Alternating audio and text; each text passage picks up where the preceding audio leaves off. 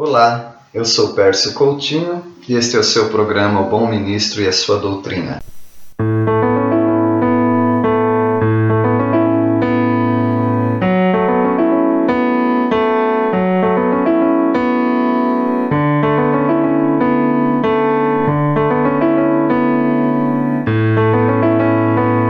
Quando nós viajamos ou dedicamos a nossa vida em grandes projetos, nós sentimos a grande responsabilidade que temos por nós mesmos e pelos projetos em si e pelas pessoas que estão ao nosso redor. Nós estamos estudando Gênesis capítulo 12 e nós encontramos Abraão é, viajando da terra dele para a terra que Deus mostraria. Ele leva consigo o seu sobrinho Ló, e nós não temos um, um, julgamento a respeito disso no sentido de, de afirmarmos com certeza de que ele não deveria levar o sobrinho. Ora, se ele fosse responsável pelo sobrinho, assim como é, um próprio filho, então ele tem toda a liberdade de levar o sobrinho. É, ele deixa a família, os familiares e os bens e leva os seus bens leva a sua comitiva toda para, extra, para essa, essa jornada. Aliás, são os preparativos para essa jornada. E ele encontra os residentes locais. E os residentes locais eram os cananeus. Então ele descobre que a terra que ele tem que ir é a terra de Canaã. E lá esses residentes, ah, como nós conhecemos por toda a Bíblia, são muito conhecidos pela sua idolatria. É bem curioso porque ele sai de uma terra idólatra e vai para outra terra idólatra, mas ele faz uma grande diferença nessa terra onde ele vai. Assim como nós, que fazemos os nossos preparativos também para a nossa jornada nesta vida, nós precisamos é, ser responsáveis por tudo que fazemos, tudo que levamos e tudo que colhemos desta vida. E ao encontrarmos pessoas que adoram outros deuses, nós precisamos testemunhar a elas, através da nossa vida, qual é o Deus verdadeiro.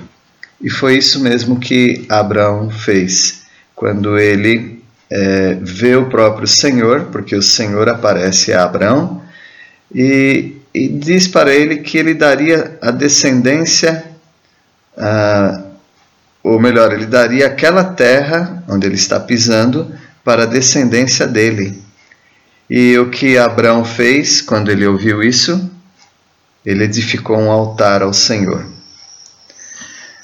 Nós precisamos edificar altares, não altares idólatras, mas nós devíamos é, edificar altares que glorifiquem ao Senhor.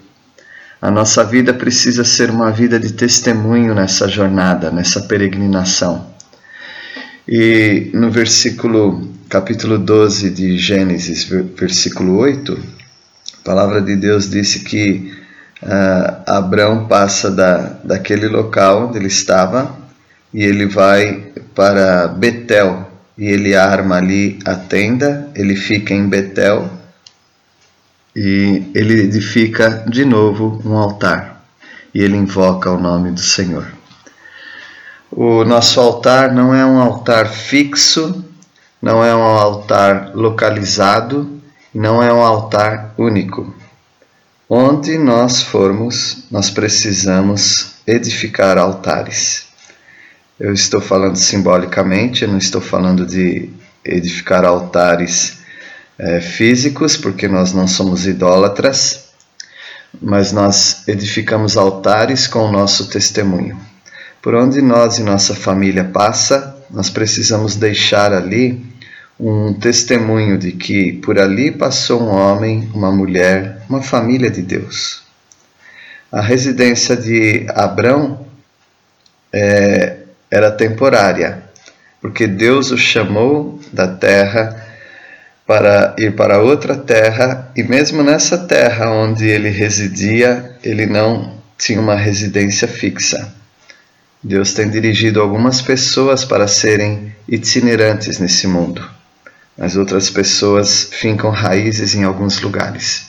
Eu não sei uh, da sua vida o que Deus tem mandado você fazer.